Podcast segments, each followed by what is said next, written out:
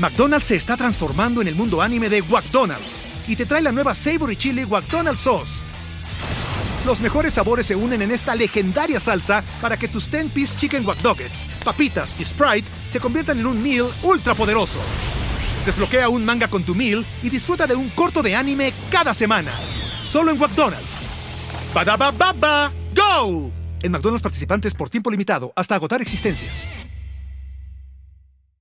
como al final como lo basal a cualquier comunidad es que los miembros de esa comunidad sientan que pueden compartir su experiencia, sus opiniones, sus ideales, sus sentimientos, sus contactos, cualquier cosa sin ser juzgados.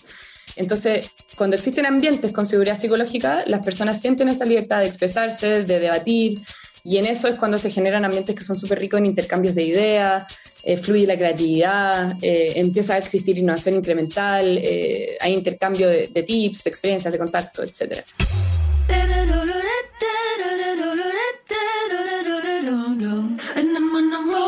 Hola, hola, bienvenidos a un episodio más de True Growth. Yo soy Fernando Trueba y semana a semana descubro la historia de crecimiento de gente extraordinaria que se ha salido del molde para cumplir sus sueños. Hoy tengo como invitada a Paula Eney, cofundadora de Platanus Ventures, la aceleradora de startups chilena que en tan solo dos años ha sido reconocida como el Y Combinator de Latinoamérica. Platanus Ventures invierte 100 mil dólares en startups en etapa, idea y semilla y les da acceso a su red de mentores y advisors a cambio de un 7% de equity. Uno de los requisitos para poder entrar a Platanus Ventures es que las startups cuenten con un CTO o un fundador con conocimiento técnico. Con Paula voy a platicar sobre los inicios de Platanus Ventures, su filosofía de inversión, su etapa como emprendedora en la que no logró entrar a Y Combinator aún teniendo una startup con más de 24 millones de visitas mensuales en su página web y el viaje que cambió su vida. Estoy seguro que encontrarás muchísimo valor en este episodio. Antes de comenzar con la entrevista, te invito a que conozcas nuestro programa de certificación en Growth Marketing, un programa de nueve semanas diseñado por expertos para emprendedores y ejecutivos de alto nivel. Ve a truegrowthco.com y busca True Growth Master Program para que conozcas más detalles. Ahora te dejo con la entrevista con Paula Eney. Paula, ¿cómo estás? Qué gusto tenerte en el podcast. Hola Fernando, muchas gracias por la invitación. Estoy muy bien y muy entusiasmada de estar aquí. Oye, pues fin de año casi. Espero, bueno, ha sido un año muy, muy padre para ustedes por lo que he leído. Y bueno, son tiempos difíciles para mucha gente, pero me da muchísimo gusto que el ecosistema emprendedor en Latinoamérica esté despegando de la forma en la que está despegando y que ustedes estén empezando a tener un rol crítico eh, en, ese, en ese éxito y en ese, en ese viaje, ¿no? Con los emprendedores en Latinoamérica. Entonces, te agradezco que te tomes el tiempo porque creo que tu historia es súper, súper interesante. Y bueno, ¿por qué no? Para quien no te conoce, cuéntanos quién eres tú y, qué es Platanus Ventures. Súper. Bueno, yo me llamo Paula Ney, soy cofundadora de Platanus Ventures. Platanus Ventures es una aceleradora de startups digitales de habla hispana. Comenzamos hace poco menos de dos años, o ya casi dos años, y estamos muy contentos porque hemos sido bien recibidos por los emprendedores en general les cuento a todos un poquito sobre, o sea, qué es Platanus Ventures y, cómo empezamos. Nosotros somos cinco cofundadores. Cada uno de nosotros tiene diferentes expertise en el mundo del emprendimiento. Los fundadores son Agustín Folleraque, eh, Jaime Bunsley, Andrés Mate y Joaquín Stevens. Agustín y, Jaime han cofundado startups exitosas en el pasado como Fintual y Bua.com. Fintual fue la primera eh, startup chilena en pasar por Y Combinator y hace poco tiempo recibieron más de, un poquito más de 40 o cerca de 40 millones de, dólares eh, como inversión de parte de Sequoia. Sequoia es un VC bien importante a nivel mundial y han invertido bien poquito en Latinoamérica, eh, como en, su portafolio latino está Nubank y Rappi, entonces esta es una inversión bien, significativa.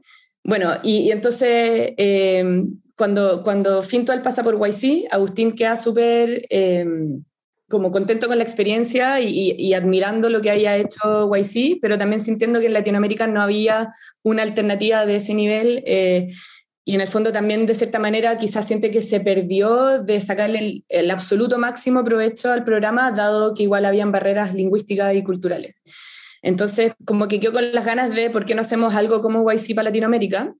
Y en ese mismo tiempo, en paralelo, yo estaba en Startup Chile y había creado mi propio emprendimiento, no le había ido bien, había entrado a Startup Chile, lideré diferentes áreas y en algún momento me crucé con Pedro Pineda, que es, que es el cofundador de, de Fintual, también es el CEO. y Pedro me, eh, o sea, como que conversamos, le conté que yo también había sido entrevistada por YC con mi startup y no había entrado, fue antes incluso de que Fintol entrara a YC, no me había llegado el mail, eh, pero igual había sido una experiencia que me había marcado mucho porque me había sorprendido como los valores de YC y cómo lo transmiten en todo lo que hacen. Y bueno, y con Pedro que también ama Y Combinator y qué sé yo, hicimos como clic y me invitaron a hacer entrevista al podcast de Fintol de ese tiempo. Y ahí yo conocí a Agustín, porque Agustín es el CMO de, de. Me entrevistaron los dos, o sea, literalmente me entrevistaron como entrevistada del podcast de Fintwell, pero después de un par de meses me invitaron a ser cofundadora de Platinum Ventures, así que yo creo que fue una entrevista de trabajo oculta. es una buena estrategia ahí para las startups que quieran reclutar gente, entrevisten a alguien para sus podcasts. Exacto. Así que bueno, en fin, me estoy extendiendo demasiado, pero cuando decidí, o sea, en el fondo eh, estaba, Agustín con esta idea y Jaime también, con esta idea de ponerse con algo como YC para la TAM, y ahí es cuando nos invitan a, mí, a Andrés Mate y a Joaquín Stevens a formar parte del equipo fundador. Los otros dos socios son, eh, uno es Andrés, ingeniero de software, es clave tener un ingeniero de software dentro del equipo, con harta experiencia creando productos digitales para startups en general. Y Joaquín es abogado y él lideró el área Venture Capital de una firma que se llama CMC Quería Allende. Así que también otra cosa que es bien importante tener es como todo el conocimiento jurídico y legal para echar a andar eh, algo como esto. Entonces, eso es como, como los inicios de Platanus Ventures. Em, no sé si tenéis preguntas, Fernando, o, cuento qué hace el programa, en definitiva. Sí, si quieres, este, cuéntame, entremos en qué hace Platanus y tienen un como una estrategia diferente a la de todas las aceleradoras, este, por lo menos de lo que yo he visto, en términos de criterio de inversión, monto de inversión, cosas en las que se fijan. Entonces, si quieres, platícame un poquito de cómo es, o sea, llega esta plática, ¿no? Que te invitan, estás en el podcast, te invitan a participar en, en Platanus. De ahí, ¿qué sigue? Este, ¿Cómo forman la visión de Platanus? ¿Qué es lo que están tratando de hacer diferente? Ya, perfecto. Como tú dices, nosotros creo que nos distinguimos porque, uno, nos distinguimos porque dentro del equipo fundador de Platanus Ventures hay fundadores que han creado productos digitales en el pasado y que les ha ido bien. Mm. Entonces, eso es algo que, que no siempre se encuentra y que es bien relevante. Y lo otro es que nosotros tenemos un fuerte foco en apoyar a fundadores técnicos. De hecho, es como el gran requisito que tiene Platanus Ventures, es que dentro de los equipos fundadores de las startups alguien sepa programar y, tenga las habilidades también para liderar el producto. Eh, y que eso se complemente muy bien con las habilidades de sus cofundadores que tienden a ser más comerciales. ¿Y por qué? En el fondo porque al final, eh, si estás creando un producto digital, no puedes tercerizar algo que es core de tu negocio eh, y tienes que tener a personas que sean capaces de, como de liderar la visión del producto adentro. Y bueno, hay muchas razones en realidad por, las cuales apoyamos fundadores técnicos. También creemos que el bien más escaso del ecosistema mundial de emprendimiento hoy en día son desarrolladores, no es dinero, por ejemplo, hay más dinero dando vuelta que buen talento desarrollador disponible. Entonces, una forma en la que tú tienes de atraer a buen talento técnico es teniendo a alguien técnico admirable dentro del equipo fundador al final los desarrolladores tienen muchas oportunidades, muchas muy buenas, como muy buenos salarios, en buenos lugares, buenas condiciones laborales en general. Entonces, si deciden emprender, el trade-off tiende a, ser como bien, bien alto, a menos de que piensen, por ejemplo, que voy a trabajar para alguien muy capo y voy a aprender mucho de esta persona y eventualmente quizás también quiero hacer mi startup, entonces voy a aprender mucho de él, etcétera, o de ella. Así que bueno, por eso tenemos ese, requisito.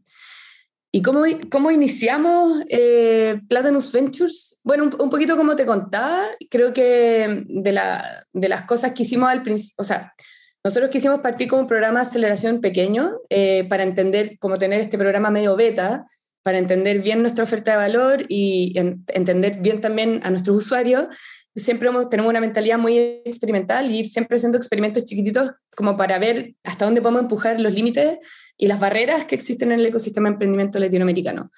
Así que bueno, eso, te puedo contar un poquito de los experimentos más adelante, si quieres. Eh, sí, sí, sí, y déjame platicar un poquito más del tema de, del founder técnico, porque no te puedo decir la cantidad de, de, emprendedores con los que hablo que me dicen, tengo esta idea y quiero lograr esto porque uso este producto, pero no me gusta aquello. Y pues ya, entonces ya conseguí una fábrica de software en X lugar del mundo y entonces ya, ya me van a dar el producto terminado y entonces lo voy a sacar y estoy buscando inversión, ¿no?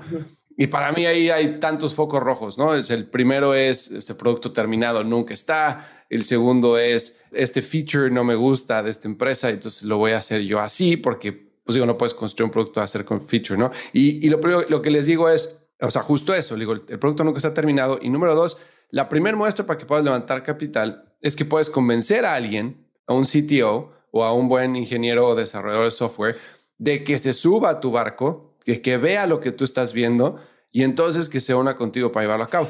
Entonces, no, es que yo no le quiero dar equity a nadie. Entonces, ese tipo de approach, de dada la escasez de ingenieros y dada que muchas veces los emprendedores tienen un perfil comercial, no conocen bien el proceso de desarrollo de software, creo que crea un gap súper interesante, ¿no? Y, que, y, justo como lo estás diciendo tú, es bien importante que alguien pueda convencer a alguien más de hacer lo que está queriendo hacer o de, de empaparlo de la visión. Y si esa persona dice que sí, entonces, probablemente es un indicador de, oye, pues aquí por lo menos hay algo más, ¿no? Este, uno, el emprendedor sabe vender, este, seguro porque ya convenció al sitio, o dos, seguramente hay algo de sustancia porque hay alguien más que también lo ve, ¿no? Entonces, ustedes se han topado en el camino que llevan de Plátanos, en tu camino que, que tuviste en Startup Chile, con empresas que hayan funcionado sin tener un founder técnico y que sean de tecnología, que hayan empezado con un MVP externo, lo hayan probado, hayan levantado y después cuando hayan levantado capital hayan ya traído a alguien o no? O sea, sí, existen muchos ejemplos de, emprendimientos que funcionan sin un, cofundador técnico, eh, para no ser como tan talibán en el, en el, en el diagnóstico. Pero, mm, o sea, nosotros lo que creemos es que las chances de éxito aumentan si es que hay un cofundador técnico, pero siempre hay excepciones a la regla, definitivamente. Y si bueno, y, en el fondo hay, hay, ejemplos conocidos de, eso, pero el mundo del software está siendo cada vez más, más relevante y más ágil y más rápido, la competencia es cada vez más dura, entonces definitivamente, por todas las razones que tú dijiste, es importante tener alguien que pueda liderar el producto en el equipo fundador y además que esa persona tenga los incentivos correctos, porque también nos pasa a ver mucho que los que parten con una idea, con, una, con las ganas de, resolver un problema, son eh, personas comerciales entonces son dos personas comerciales y, y echan a andar la idea y echan a andar como los primeros, las primeras pruebas de la solución que quieren armar y qué sé yo, y, como que en el camino se dan cuenta de que en verdad necesitan a alguien técnico en el equipo. Entonces, como que piensan en el primo con Putin, en el amigo con Putin. El con Putin en Chile es como nos referimos a la gente que, que programa y le dicen como, ya, bueno, y te ofrezco un 5, un 10% de la startup y los otros eh, se llevan todo el resto del porcentaje en parte iguales. Y eso es un súper mal incentivo a la larga, porque la, la, dilución definitivamente, o sea, si el camino de la startup tiende a ser el, el de levantar capital y el venture capital, la dilución pasa, eh, empieza a ser un tema bien rápido y si esa persona está muy diluida, tiene pocos incentivos para seguir adentro del equipo eh, con la startup y es muy fácil de que llegue alguien con una mejor oferta y se lo levante. Entonces, eh, nosotros apoyamos equipos fundadores que tengan un, a un computing adentro del equipo y además que tenga un equity como similar o súper razonable en comparación con los otros equipos. Esa persona tiene que estar implicada. Así que por eso, por eso esa, esa decisión. Completamente. O sea, si tienes una empresa de tecnología, necesitas tener un core de tecnología en tu equipo, ¿no? 100%. Oye, a ver, platícame. Entonces, si, si hacemos una analogía de el mundo de, o sea, de una startup, ¿no? Una startup nace por una hipótesis de un problema con una posible solución y se empieza a probar diferentes caminos para ver si funciona, ¿no? Digamos, en términos generales. Una aceleradora, por lo que me has contado hasta ahora, entiendo que la hipótesis era, existe una necesidad de un programa de aceleración. Lo que vivimos en, en Y Combinator fue algo muy, muy, muy positivo. Sin embargo, creemos que le podríamos haber sacado más valor si esto hubiera sido en español o si hubiéramos tenido, no hubiéramos tenido barreras de lenguaje y de cultura, ¿no? Esa es la hipótesis con la que surge Plátano, si estoy bien.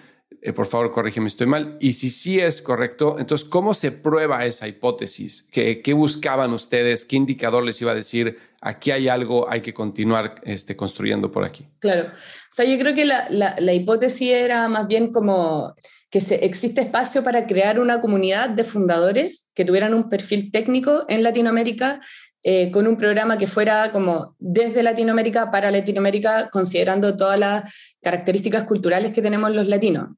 Entonces, e, es un poco como desde ahí. ¿Y cómo se ha ido probando?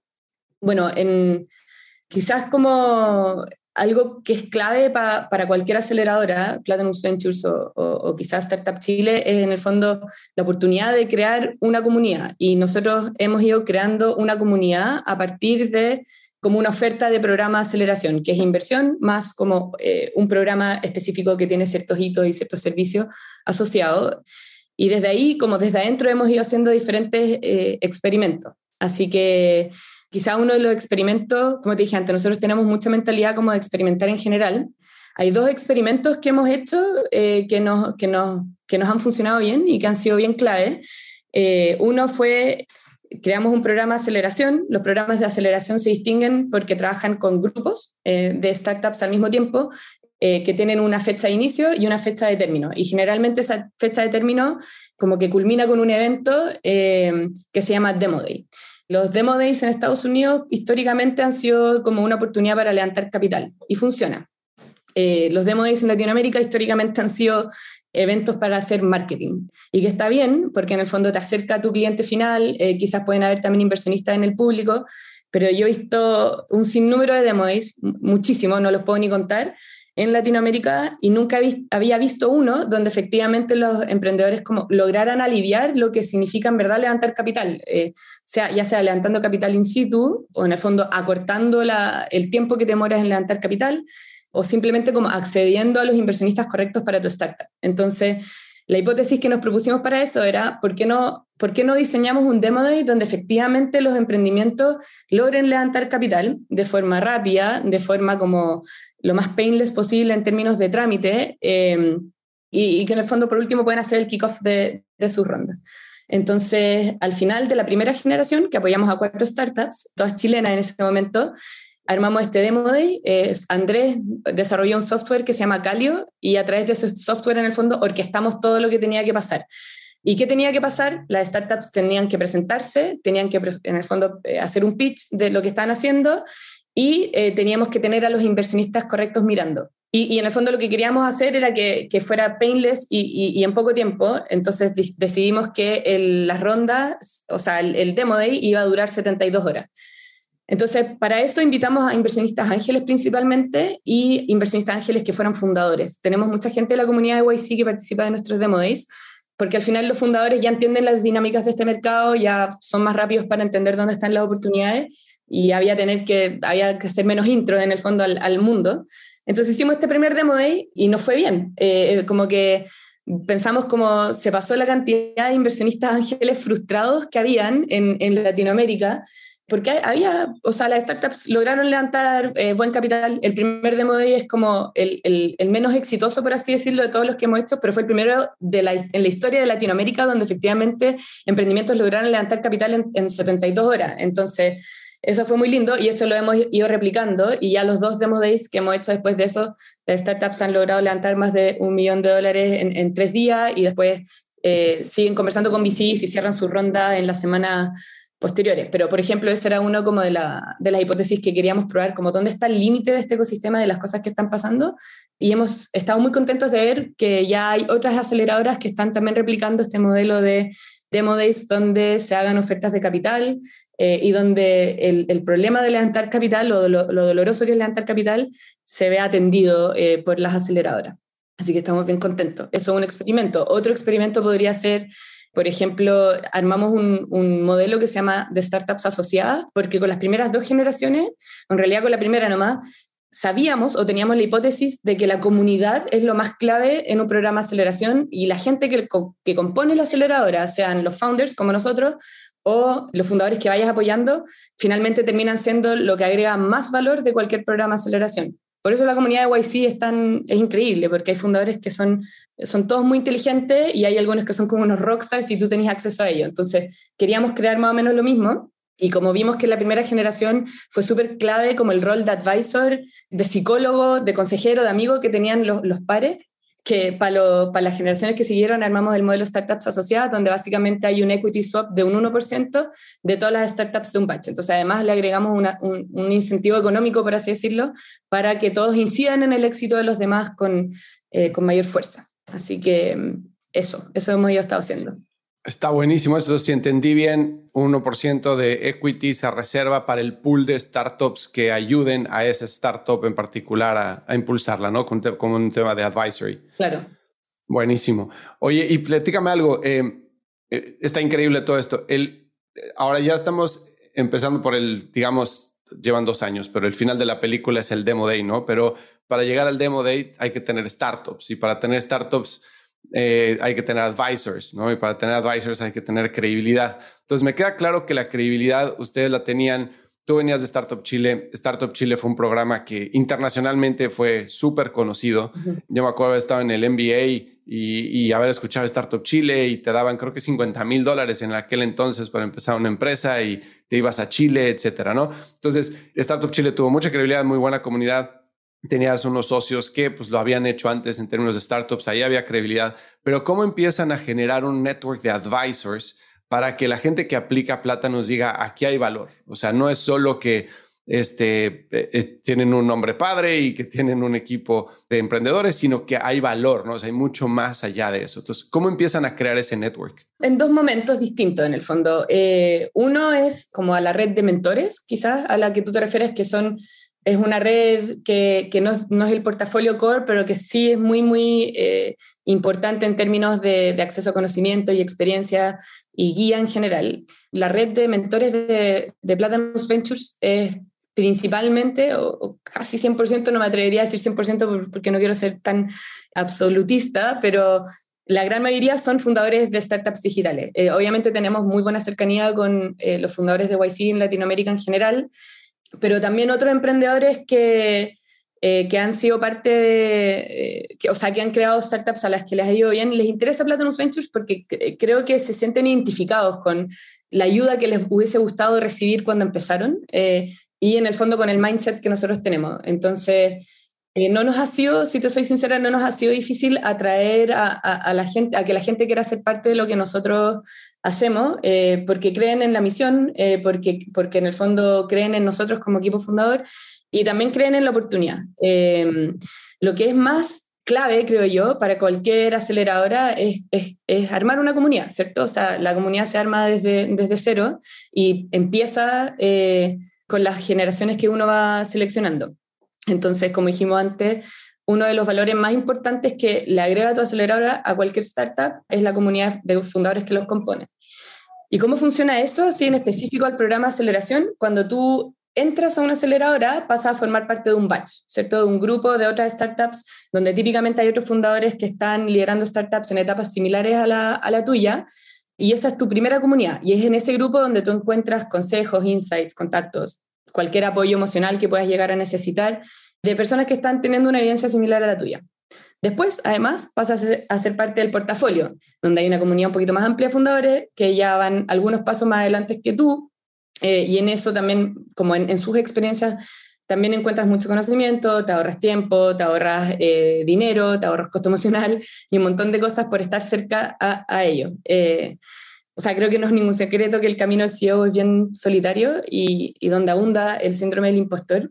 Entonces, encontrarte con personas que empaticen eh, y que conozcan tu camino eh, es súper clave finalmente para el éxito de tu startup. Entonces, como que ya, ya entendiendo que, que, las comunidades son importantes y que tienen mucho valor, también es importante decir que son, son complicadas, son, las comunidades son complejas, son difíciles de entender, también son difíciles de construir. Eh, yo lideré el área de comunidad Startup Chile, ahora claramente estamos liderando armar la comunidad Platinum Ventures. Y creo que la única quizás regla general que, que, he visto en esa experiencia es que todas requieren de atención y cuidado constante, como nada más. Eh, es como eh, todo lo demás es súper variable, pero igual, igual hay algunos elementos que, que sí creo que se pueden como, que son blandos y que en el fondo son más transversales para crear cualquier comunidad. Entonces, por ejemplo, uno de esos puede ser armar, como construir ambientes de confianza donde, donde la privacidad de las personas que están en la comunidad se, se respete, 100%. Eh, Entonces, en el fondo tú, eh, como al final, como lo basal a cualquier comunidad es que los miembros de esa comunidad sientan que pueden compartir su experiencia, sus opiniones, sus ideales, sus sentimientos, sus contactos, cualquier cosa, sin ser juzgados, o sea, que sientan finalmente seguridad psicológica, ¿cierto?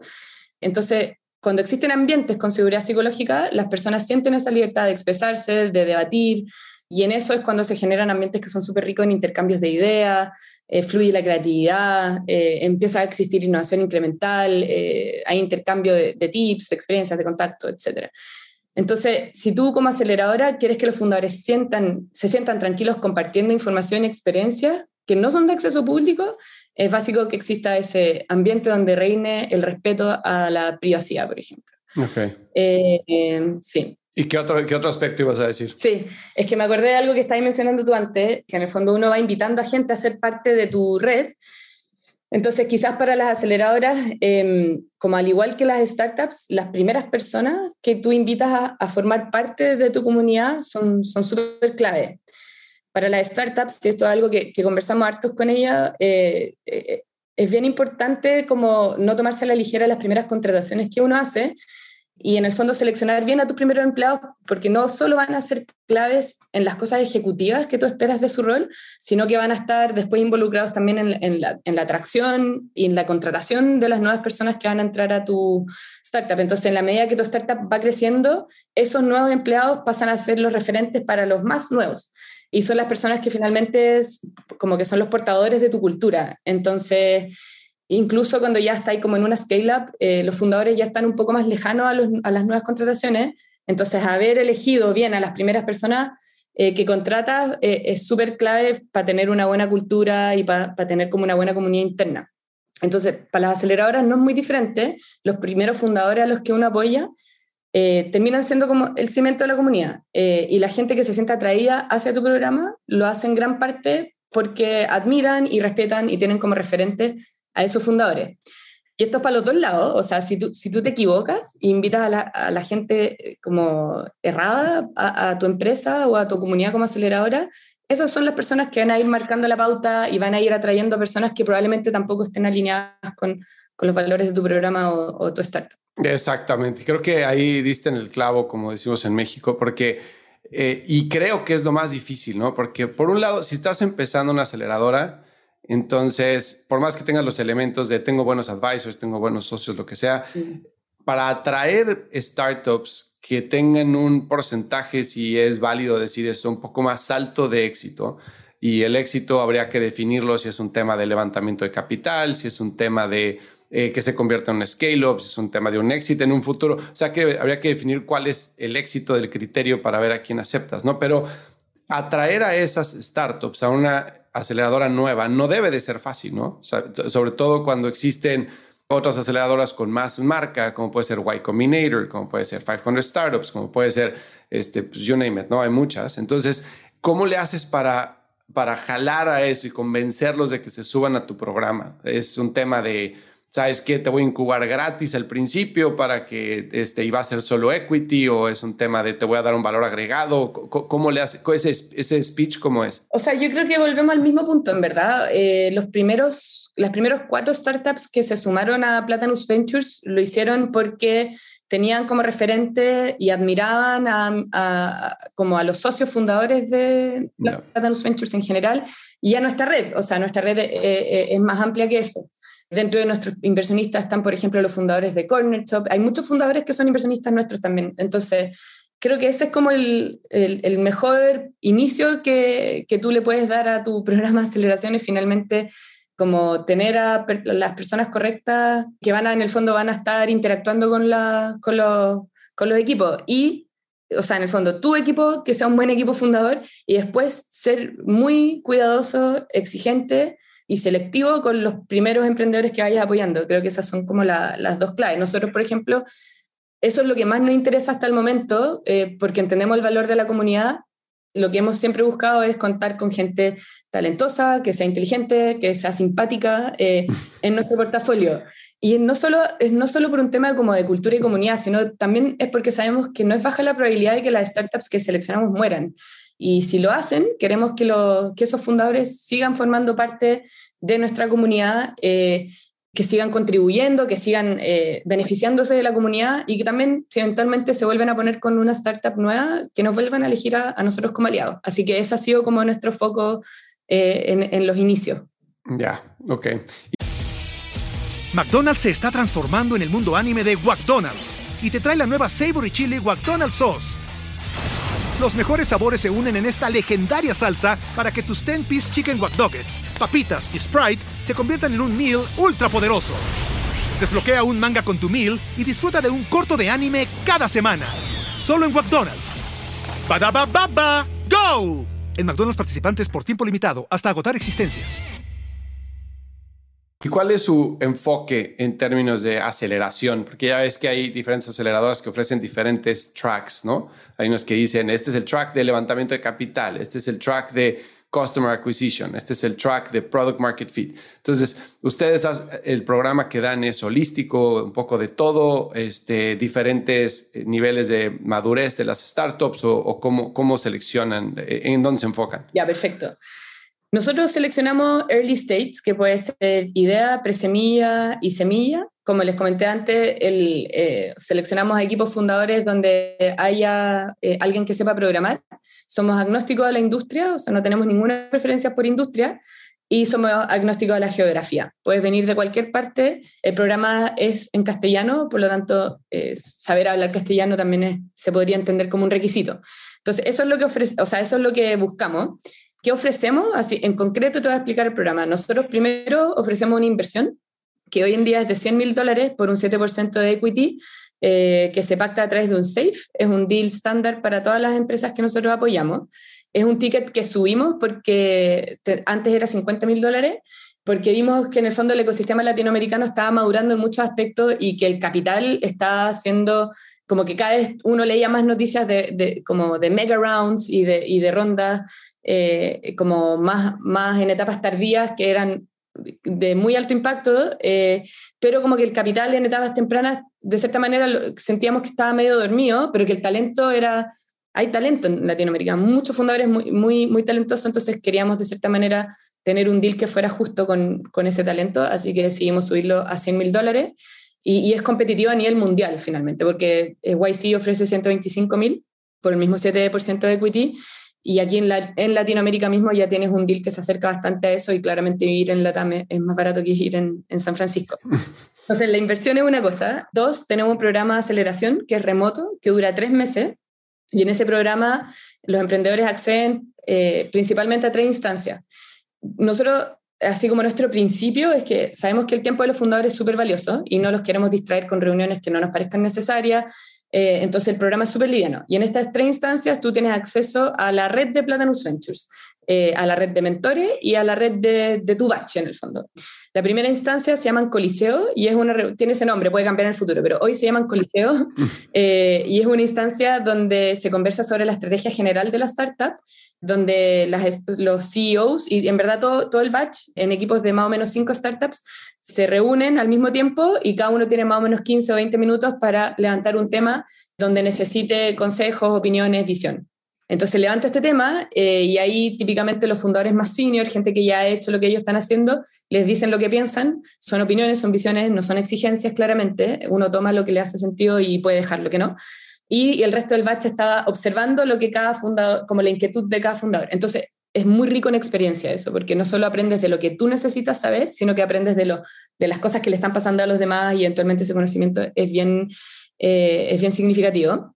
Entonces, eso es para los CEOs. Después tenemos otra instancia que se llama Parlamento, que es lo mismo, pero para CTOs. Eh, los CTOs son como históricamente desatendidos eh, por el mundo del, del, ecosistema de emprendimiento y aquí hay un track de apoyo que es bien fuerte y bien específico para ellos, cómo contratar, eh, cómo acelerar el, eh, como el avance de tu producto sin dejar deuda técnica y cualquier otro desafío como a nivel técnico y también emocional que pueda tener un fundador, tiene este espacio también para, para ser guiado, para escuchar experiencia y para compartir con los demás. Y después tenemos una tercera reunión que es entre pares, donde hay un coach que la facilita, pero básicamente como ahí el intercambio ya, eh, como entre el batch, donde salen tips y experiencia y no sé. Eh, y este apoyo emocional que lo he dicho yo sé que muchas veces, pero que es demasiado relevante finalmente en la experiencia de los fundadores. Eso es como en la estructura. Y después hay otras cosas que son eh, accesorias, pero muy importantes también al programa. Uno es que nosotros organizamos comidas de fundadores son literalmente como comidas in situ, eh, donde invitamos a fundadores que están en el batch actual, otros fundadores de startups que van un pelito más adelante y después fundadores de startups que ya están súper consolidadas. Y en estas comidas los fundadores arman redes que les son de valor y también comparten experiencia. Y nosotros, ¿por qué las armamos así? Porque creemos que quizá a diferencia de una charla, en estas comidas se genera un ambiente que es bien íntimo, privado, como dije al principio, la privacidad es algo que se tiene que cuidar mucho en este mundo, donde uno puede compartir experiencias como de forma menos censurada, por así decirlo, y eso aporta muchísimo valor. O sea, las conversaciones que salen en esta comida eh, son, son lo que más valoran al final las startups de nuestro programa, y la razón por la cual ponemos a fundadores en diferentes etapas, porque finalmente es muy importante eh, poder acercarte a los que van un poquito más adelante que tú, porque todavía recuerdan lo que es estar en tus zapatos, y al mismo tiempo ponemos a fundadores que van en etapas mucho avanzadas, porque al final ellos tienen una visión como del camino ya recorrido, que también agrega mucho valor. Y bueno, eh, después otra cosa que sucede durante el programa, que sucede durante el año y que en el fondo puedes estar en el batch actual o, o, ya eres parte de la comunidad y cuando eres parte de la comunidad tienes acceso a algo que se llaman demo devs. Y los demo devs son instancias que ayudan a las startups a posicionarse en el mundo de los desarrolladores y eso los puede ayudar a contratar eventualmente o los puede ayudar a, a, posicionarse simplemente en la mente del desarrollador que cuando quiera buscar trabajar en una startup o cuando como que quiera estar, formar parte de esta comunidad de desarrolladores, piensa en ti. En este evento los emprendedores... Em, presentan sus desafíos técnicos a, a, un grupo de, no sé, los que hemos hecho van más o menos 100, 150 desarrolladores eh, les presento un desafío técnico, hacemos competencias como de desarrollo y, es bien cool y mucho networking. Eh, bueno, y después el programa termina en el Demo Day, que ya, ya se los comenté, pero se hace el kickoff de las rondas de inversión, dura 72 horas, se levanta principalmente Capital Ángel, pero siempre están presentes, han ido los CASEC, los Monashis, los Wolf, los OLVP, los Angel Ventures están mirando y después las conversaciones siguen con ellos. ¿Y esos Demo Days eh, son virtuales o son presenciales también? Todo el programa es remoto, o sea, no hay necesidad de relocalizarse. Lo que hemos venido haciendo mm. es que para el Demo Day invitamos a las startups que no están en Chile a que vengan a Chile, les pagamos los pasajes eh, y, se, vienen un par de semanas antes o lo que sea estratégico para ellos, como que respetamos 100%, lo que sea más estratégico para la startup, pero al menos que estén para los días del Demo Day. Entonces los hacemos live, de hecho, eh, no los hacemos pregrabados, mm. eh, los hacemos en vivo y es bacán porque se vive toda la emoción de, de, que estáis ahí, de que quizás justo se te va a olvidar y te, y va a ir a blanco, son como que nadie, nadie es superior a, a ese como ese nerviosismo que te pasa al hacer cosas en vivo. Y se siente la emoción y, eso sí, sí estamos muy seguros de que eso se transmite a través de la pantalla. Qué bueno, pues felicidades, está increíble todo el programa, súper bien pensado. Y esto de Demo Devs, que es como un hackathon, digamos, ¿no? Claro, pero no se hace, no se hace como un, un desafío de vamos a, a, romper, vamos a tratar de llegar a solucionar algo. En verdad, son, cada startup tiene un momento donde presenta un desafío técnico o cuenta de su startup eh, algo siempre relacionado con el mundo técnico, pero y después hacemos como, como mini concurso y cosas como locas, pero no es una hackathon, es, es un demo. es un demo. Muy bien. Oye, invertir en startups en early stage o en semilla es súper complicado, obviamente, porque el riesgo es mucho mayor, ¿no? Hay, hay, menos tracción. Este, ¿Qué tipo de indicadores son los que buscan ustedes en un emprendedor o en una empresa, ya sean métricas? O indicadores de la persona, de la visión, etcétera, para decir, este startup tiene una probabilidad un poco mayor de éxito a las demás? Bueno, quizá en, etapa idea eh, o pre creo que es muy difícil para cualquier persona, para nosotros, para los fundadores, para quien sea, dar una predicción como hiper precisa del tamaño del mercado, porque finalmente lo van descubriendo, ¿cierto? Entonces, eh, creo que no perdería tiempo como haciendo planes de negocio, ni proyecciones financieras o cosas como más del mundo tradicional de, de la finanza y de, y de la inversión, eh, eso, eso es lo primero. Eh, pero igual los indicadores que miramos, o sea, nosotros tenemos fuerte foco en el equipo, pero igual claramente hay cosas que, que nos gusta ver de, de, los fundadores cuando se trata de mercado y es principalmente que entiendan las, las dinámicas del mercado en el que se están moviendo, eh, no el tamaño, o sea, porque eso es, como, eso es lo que es difícil de, de predecir. Y algo que, que, nos gusta ver mucho en, en los equipos fundadores es que que estén obsesionados, como en la etapa inicial, estén obsesionados con encontrar product market fit y, en crecer como en ese espacio y no todavía en escalar, porque escalar muy temprano puede hacerte daño. Entonces, em, eso, que estén ahí enfocados en encontrar product market fit. Y bueno, y si la startup va un poquito más adelante, va, está en etapa pre-seed o, en seed, igual hay cierto, ciertas métricas que son bien cool, eh, como para mostrar eh, product market fit. No sé si has escuchado del test de Sean Ellis es bien popular. Pero bueno, eh, es un test eh, que, que, probablemente es la mejor herramienta para pa medir product market fit hoy en día, eh, donde básicamente las startups le preguntan a, usuarios, a sus usuarios algo como, ¿qué tan decepcionado te sentirías si este producto ya no existiera, eh, dejara de existir mañana o algo así? Y ahí las personas pueden dar eh, eh, una de cuatro respuestas. La, primera es, estaría muy decepcionado, la segunda, un poquito decepcionado, la tercera, no estaría decepcionado para nada, y la cuarta es, ni siquiera uso tu producto. y, y, si más del, del 40% de, de, de, los encuestados te dicen que estarían muy decepcionados, es porque tu producto es un must-have, o sea, ya como que encontraste product market fit. E, ese tipo de cosas, por ejemplo, nos llama mucho la atención de, de una de las startups que apoyamos, que es Profe Social. Ellos tienen, o sea, el, 80% o, o, más, creo, de su encuestado habían dicho estaría muy decepcionado si dejaras de existir.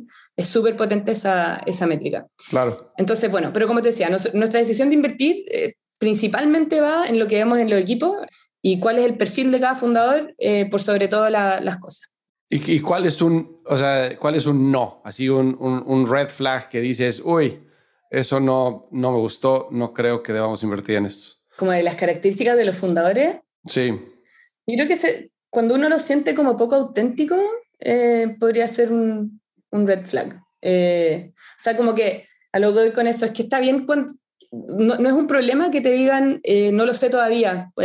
como que el, el, no saber es, quizás es muy como castigado a nivel social en general, pero para nosotros al menos es completamente permitido el no saber. Entonces, cuando hay alguien como que es esquivo y como que no te, no te da como la respuesta honesta, eso sí es un red flag. La honestidad, entonces, claro, es un valor nuestro y creo que si alguien parece deshonesto es totalmente red flag. Sí, y también creo que, bueno, parecido a eso y creo que va de la mano es el que, el que sabe todo, ¿no? El que tiene las respuestas para todo, que dices, pues no creo que a esta etapa puedas tener las respuestas para todo ni que debas de tener las respuestas para todo, ¿no? Es, eh, creo que el you don't know what you don't know es súper, súper poderoso y la gente tiene que estar siempre como tratando de... Los de los emprendedores que, con los que he trabajado, que si trato de mapear una característica de ellos de personalidad, todos son hambrientos de conocimiento. O sea, todos por más que su empresa tenga 600 empleados, venda no sé cuántos millones de dólares, quieren aprender más, quieren conocer más. Y, eso a tu punto se demuestra en el no sé, pero déjame averiguar,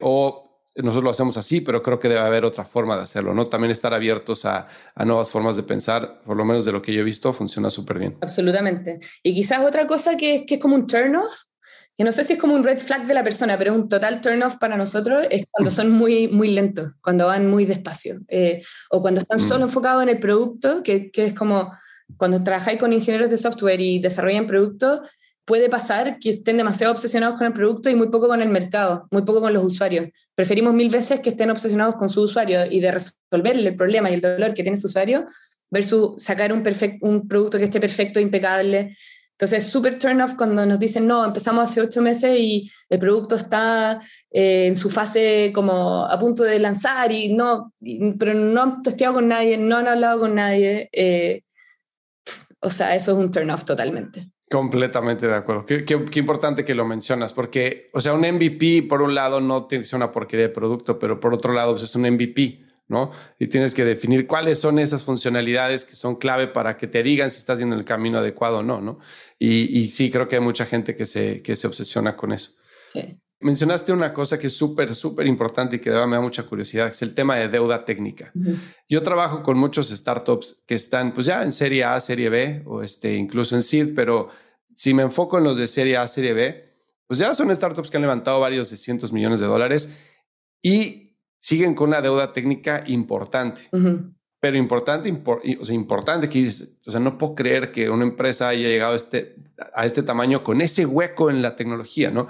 Y he trabajado en mi vida pasada, cuando trabajaba en empresas y en startups, me pasaba lo mismo.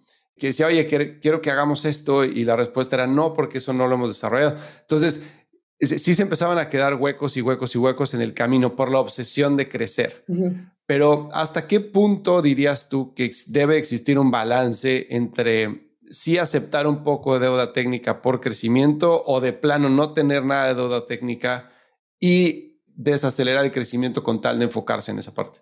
O sea, creo que, o sea, dos cosas. Uno, creo que no hay como una respuesta que se pueda generalizar a la realidad de todas las startups, porque la respuesta, como que diría mi socio abogado Jaco, es depende.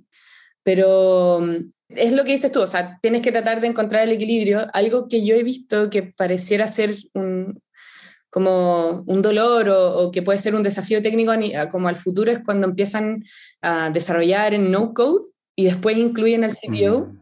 y ese CTO tiene que, que, darse vueltas de carnero intentando como, como construir el producto y, como armar un producto más robusto en términos de código a partir de esta estructura del no code quizás es algo que, que, evitaría, eh, pero después, claro, el equilibrio yo creo que en verdad la, la, respuesta es depende, uno, y lo otro que quería decir es que el como los, los, demás socios son los ingenieros de software, yo no soy la, soy la única socia con Juan, son socios que no son técnicos, así que probablemente mi respuesta eh, no va a ser la más profunda en ese aspecto.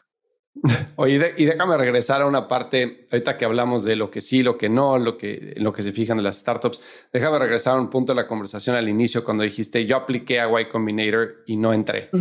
¿Cómo, uno, cómo fue esa experiencia para ti? Y dos, ya que sabes lo que sabes hoy, que no sabías antes, ¿crees que fue justa la decisión o no? Muy buena pregunta. ¿Cómo fue la experiencia para mí? Yo entré al mundo de las startups de forma como relativamente accidental. Eh, no soy comercial, por así decirlo. Yo soy psicóloga de, formación académica. Eh, y claramente, o sea, por lo menos en, en, Chile, como que no te acercan tanto al mundo comercial de las startups, o no en ese tiempo, han cambiado las cosas. Pero lo que sí siempre supe es que, que, quería hacer algo solo y que estaba como en una fase como hiper budista de mi vida en ese tiempo. Hice como filo, la, toma de, de, refugio en las tres joyas, que es como el bautismo budista y todo, estaba súper obsesionada con el budismo y como de darle sentido a mi vida desde ahí eh, y a las cosas que yo hacía. Y uno de los principios budistas, o un mantra o un deseo budista, es eh, que todos los seres sean felices. Y sigue, es más largo que ese, pero ese es como el principio, que todos los seres sean felices. Entonces, cuando salí de la U, eh, eh, me titulé un, jueves y el lunes de, la semana siguiente me puse con mi hermano, que es mi, era mi cofundador en ese tiempo, con El Vaso Medio Lleno, que finalmente es una plataforma de contenidos positivos. Eh, que quería ser el BuzzFeed de Latinoamérica, pero con esta beta positiva. Y eso, eso a mí me, hacía mucho sentido porque finalmente está impactando muchas vidas a través del contenido y le está ahí generando onda. Entonces nos pusimos con eso, nos fue súper bien con lo que era audiencia, teníamos 24 millones de vistas de contenido al mes, teníamos como una, era un, es un trabajo relojero, clara audiencia, entonces la teníamos súper bien, como la demografía la teníamos súper bien entendida, yo te juro que sentía que conocía a cada una de las personas que me leían, sé cómo esa persona, en qué piensa cuando se despierta, cuáles son sus preocupaciones, qué cosas los ponen felices, etc. Entonces, eh, y ahí desde ahí dirigía el contenido de la startup. Eh, teníamos muy buena atracción y por eso eh, nos llamaron a YC para ser entrevistados en persona en Mountain View.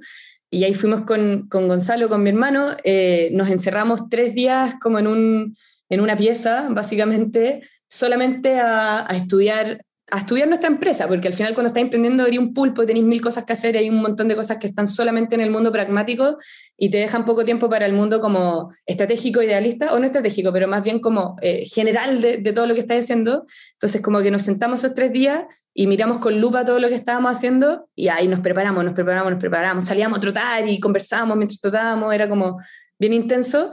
Y llegamos después al día que nos tocó ser entrevistados. Eh, y para los que no conocen el proceso, como era en ese tiempo cuando era presencial, básicamente tú tienes que llegar un poco antes de tu entrevista, sabes que los eh, inversionistas te van a dar 10 eh, minutos máximo para ser entrevistado, entonces por eso tenéis que estar súper bien preparado, eh, y eso quizás es la regla general cuando postulas cualquier aceleradora, y después te tienes que quedar media hora afuera esperando a ver si te dicen como tenemos un par de preguntas más o ya te puedes ir a tu casa.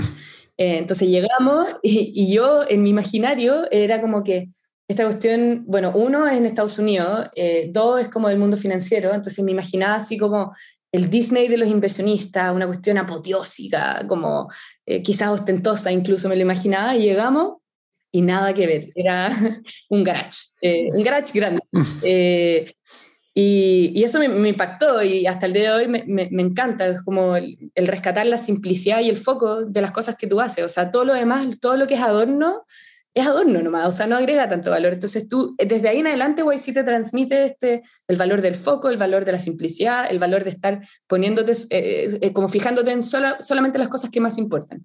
Entonces llegamos a este lugar, tuvimos la entrevista, nos fue bien, o sea, no contestamos mal al menos, eh, lo, lo, pasamos bien incluso fue, nos entrevistó dentro de, otras personas Paul Buchheit, que es el creador de Gmail, entonces estar sentada como a, un metro de él, me sentí como una groupie, eh, fue, fue súper impactante, fue bacán, pero cuando te dan la respuesta, básicamente, si quedas, te llaman, si no quedas, te llega un mail. Y estábamos muy nerviosos porque, bueno, tuvimos que comprar un celular allá con el chip y qué sé yo, este, con número de Estados Unidos. Bueno, y finalmente no, nos llegó el mail y fue, fue un golpe duro. Eh, ya llevamos dos años, un poquito menos de dos años haciendo lo que estábamos haciendo. Y fue, fue un golpe duro porque en el fondo el feedback que nos dieron era completamente asertivo. Eh, y me llamó mucho la atención lo agudos que son y que en 10 minutos te sacan la foto. Sacan la foto como muy, muy, muy correcta de, tu negocio y sus desafíos.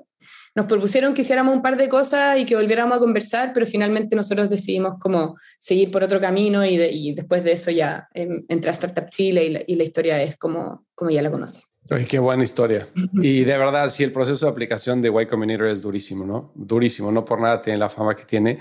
Y sí, o sea, cuando recibes ese, ese mail, en ese momento dices, tienen toda la razón, o sea, sí tenemos que hacer esto, o es algo que digeriste y el día de hoy puedes decir, la verdad, sí tenían razón.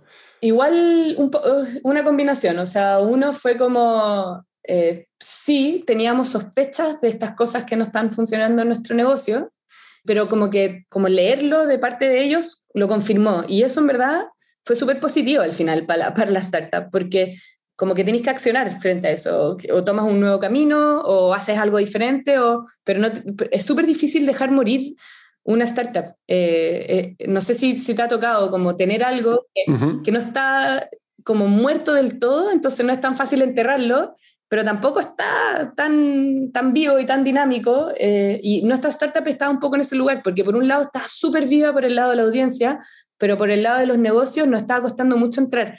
Eh, es porque es un medio, porque vivía en el mundo de la publicidad, porque Latinoamérica es, es especialmente difícil trabajar en ese rubro. Entonces, ya, como que nos dijeran lo que nos dijeron fue, fue súper importante para decidir. Eh, así que lo recibimos bien, de todas maneras. Pues sí, porque eh, justo como dices, o sea, un, un, paciente que está enfermo, pero que va, o sea, puede o no sobrevivir, es muy difícil matarlo, ¿no?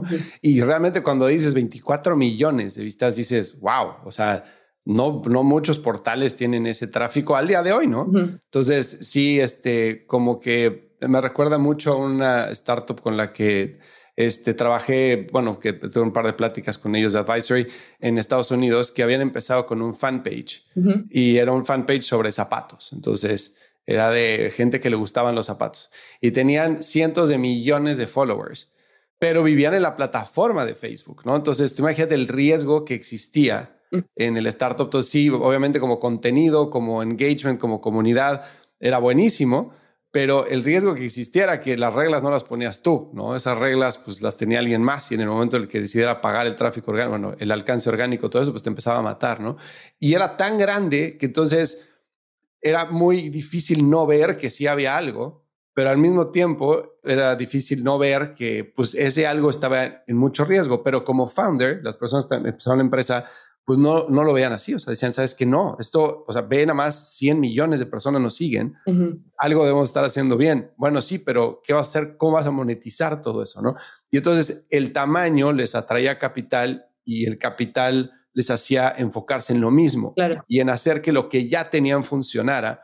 En vez de darles un poquito de hambre, en términos vulgares, digamos, para que digan, no, a ver, evidentemente por aquí no va, pero podemos hacer algo más con esto y pivotear, ¿no? 100%. Entonces, Súper, súper interesante. Oye, a ver, sé que viajaste mucho tiempo. ¿Qué aprendiste en estos viajes? ¿A dónde fuiste? ¿Cuándo te fuiste? ¿Cómo regresas cuando, cuando regresas? Fue un viaje que tomé, tomé como para, como para mi crecimiento personal, quizá. Eh, no fue un viaje como de búsqueda profesional fui, ¿qué hice? Me fui, mi familia, tengo como background italiano, eh, mis antepasados son italianos, eh, entonces lo primero que hice, quizás como le pasa a muchos que son herederos de alguna nacionalidad y que no es la suya, eh, fue ir a, Roma y ahí me dediqué a trabajar y a aprender el idioma que es hermoso, pero no es muy útil. Creo que nunca lo he usado como más allá de como para pasarlo bien, italiano. Así que fui, a Roma, eh, conocí mucha gente, viví con gente de otras nacionalidades, eh, lo pasé muy bien, también lo pasé muy mal a rato. Viajé sola eh, durante un año entero, o sea, después de Roma me, fui a, nos fui compartí con, con, mi hermana en algunos momentos del viaje. también me fui al sudeste asiático y también recorrí un poquito Europa. Eso fue como el viaje en general.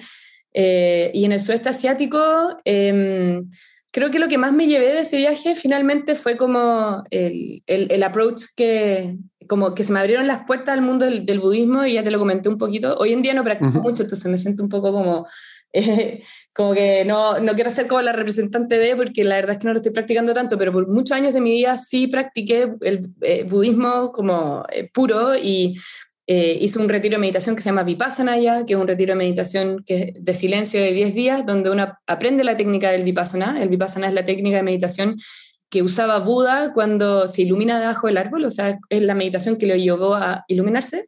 Entonces, eh, hay yo como eh, ese conocimiento de, de cómo trabajas tu conciencia ha ido bajando en los años a través de monjes y de gente eh, muy capaz de transmitir el conocimiento y ya está como escrito y ahora hay cursos en el mundo moderno, ya este curso está hasta en Chile, o sea, lo puedes tomar en cualquier parte, pero es un muy, muy buen curso, eh, muy difícil, yo creo que es la cosa más difícil que he hecho en mi vida, de hecho, y con eso volví, eh, y, volví con, bueno, con, esa línea de querer hacer cosas que impacten la vida de los demás fuertemente y, la, la propia, y también como con el estar empoderada de que yo puedo hacer cosas sola. O viajé sola, mujer sola, tenía 21 años. Eh, como antes quizá era un poco más, como estaba más protegida por mi red. Eh, entonces volví como, volví como emprendedora, creo, como al final. Eh, esas son como mis dos cosas que más me llevo de ese viaje. Imagino que te dio mucha perspectiva, ¿no? Siempre viajar te ayuda a ver perspectiva, problemas ajenos que no estás todos los días viendo, diferentes culturas, diferentes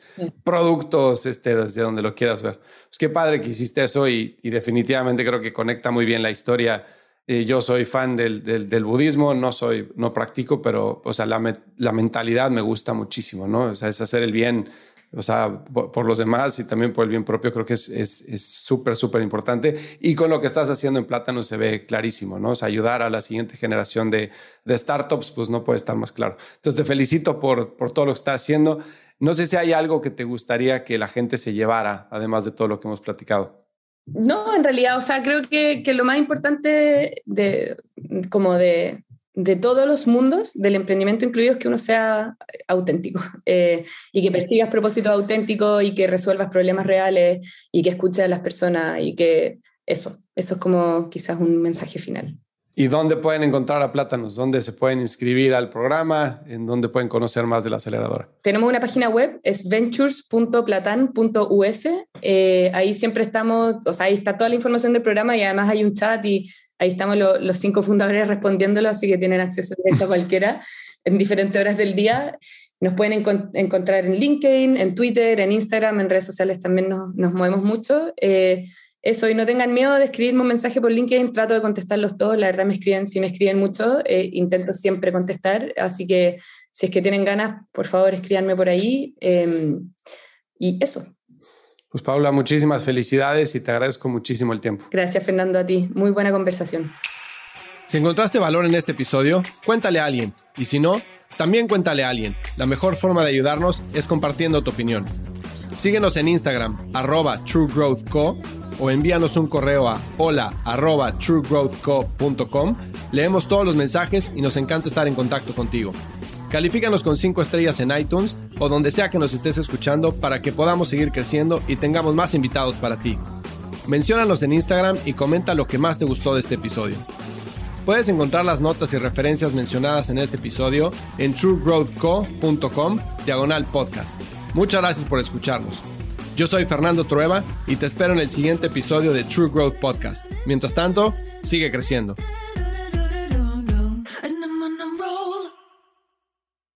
Waiting on a tax return? Hopefully it ends up in your hands. Fraudulent tax returns due to identity theft increased by 30% in 2023. If you're in a bind this tax season, LifeLock can help.